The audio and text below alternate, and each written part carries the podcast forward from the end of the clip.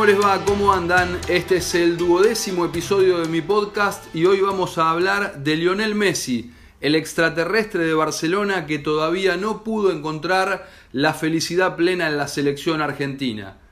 Para el mundo del fútbol en general, Messi es el mejor futbolista del planeta. Su gran rival en los últimos 10 años fue Cristiano Ronaldo, pero ningún otro jugador logró lo que Messi a nivel individual. Ganó seis veces el balón de oro y los cuatro primeros de manera consecutiva en 2009, 2010, 2011 y 2012, claramente los mejores años de su carrera. Sus colegas y los entrenadores hablan de él con la admiración que solo generan los grandes, los distintos de verdad. Cristiano Ronaldo le suele pelear el trono y de hecho ganó cinco balones de oro al mejor jugador del año, uno menos que Lionel.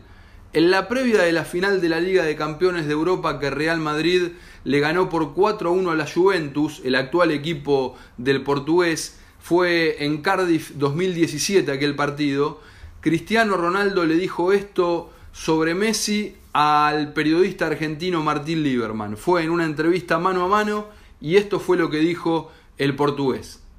Sí, hombre, claro que me gusta. A mí me gusta ver todos los buenos jugadores y Messi es uno de ellos, es un, es un crack. Y claro que me gusta y, disfruto mucho ver, ver él y, y los grandes jugadores también. Pep Guardiola, el entrenador con el que Messi vivió más alegrías durante su carrera, también llegó a tenerlo como adversario. Fue en 2015 cuando dirigía al Bayern Múnich y antes de la final de la Champions de aquel año entre el Barcelona y el equipo alemán, le preguntaron a Pep cómo iba a hacer para tratar de frenar a Messi y esto fue lo que respondió. Que no se para. El estado que está, si tú solo te, dedicas a defender, no lo paras. No, no, se le para. No hay sistema defensivo. No hay entrenador. Son demasiado, es demasiado bueno. Barcelona ganó 3 a 0 con dos goles de Messi y el otro de Neymar. En la revancha jugada en Alemania, Bayern Múnich ganó 3 a 2 pero no le alcanzó.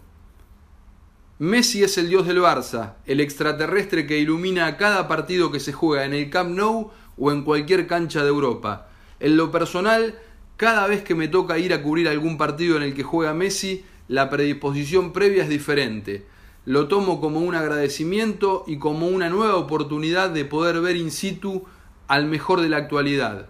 Verlo eludir rivales a toda velocidad es un regalo para la vista, un privilegio que también tuve la suerte de disfrutar aquella memorable noche en el Santiago Bernabéu en la que Barcelona le ganó 2 a 0 a Real Madrid justamente con dos goles de Messi y eso le permitió avanzar a la final de la Champions de 2011 que luego consiguió al ganarle en Wembley 3 a 1 al Manchester United.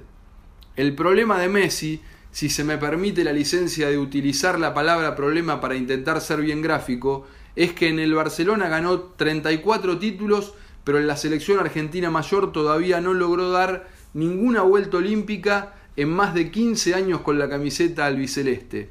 En cambio, Messi sí pudo festejar con las selecciones sub-20 y sub-23.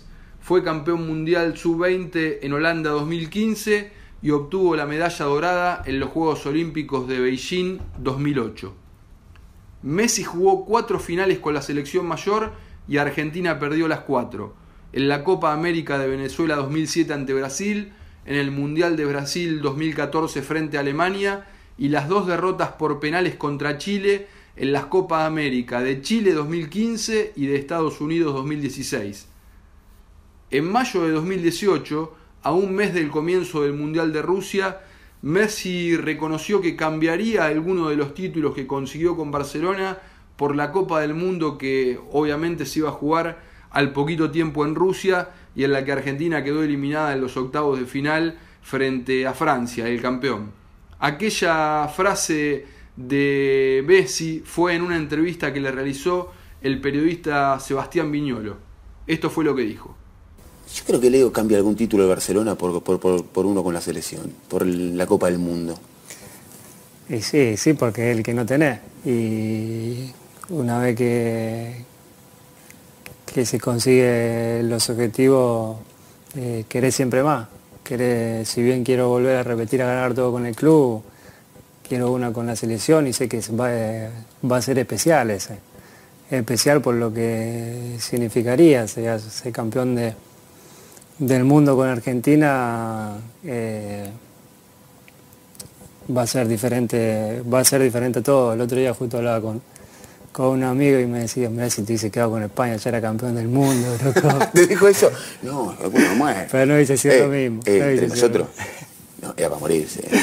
Igualmente le digo, no dice sido lo mismo. El, el, ser campeón con Argentina yo creo que, que sería eh, algo único, algo único. No, guacho, mira. Jorge Sampaoli, el antecesor de Lionel Scaloni y técnico de Argentina en Rusia 2018, dijo lo siguiente cuando el seleccionado albiceleste consiguió la agónica clasificación para el último mundial después de vencer 3 a 1 a Ecuador en Quito en un partido que Argentina empezó perdiendo al minuto de juego. Messi no, no le debe el mundial a Argentina, el fútbol le debe el mundial a Messi más que un título con la selección mayor, mi sensación es que Messi se debe a sí mismo una gran actuación en las instancias finales de una Copa América o de un Mundial y que ese trabajo permita que Argentina corte con la racha de 27 años sin títulos en mayores. Hay que recordar que la última vez que Argentina festejó fue en la Copa América de Ecuador 1993. Claro que para que Messi pueda conseguir eso, necesita formar parte de un equipo bien estructurado y con un nivel de juego aceitado.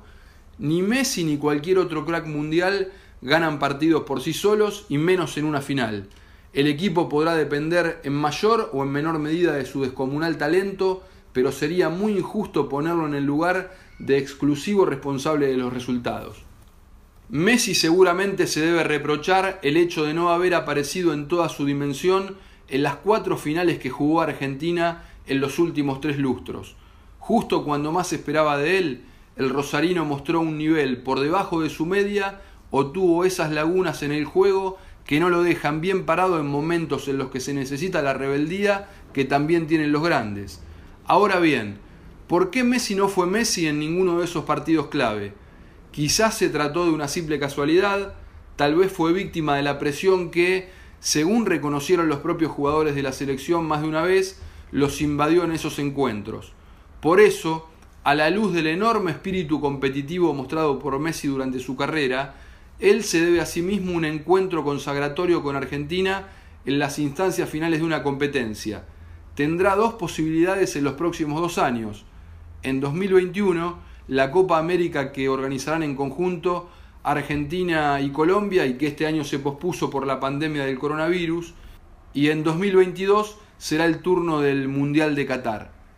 Sería, indudablemente, la coronación de una carrera brillante que ya lo posicionó en el selecto grupo de los mejores cinco futbolistas de la historia, junto a Alfredo Di Diego Maradona, Pelé y Johan Cruyff.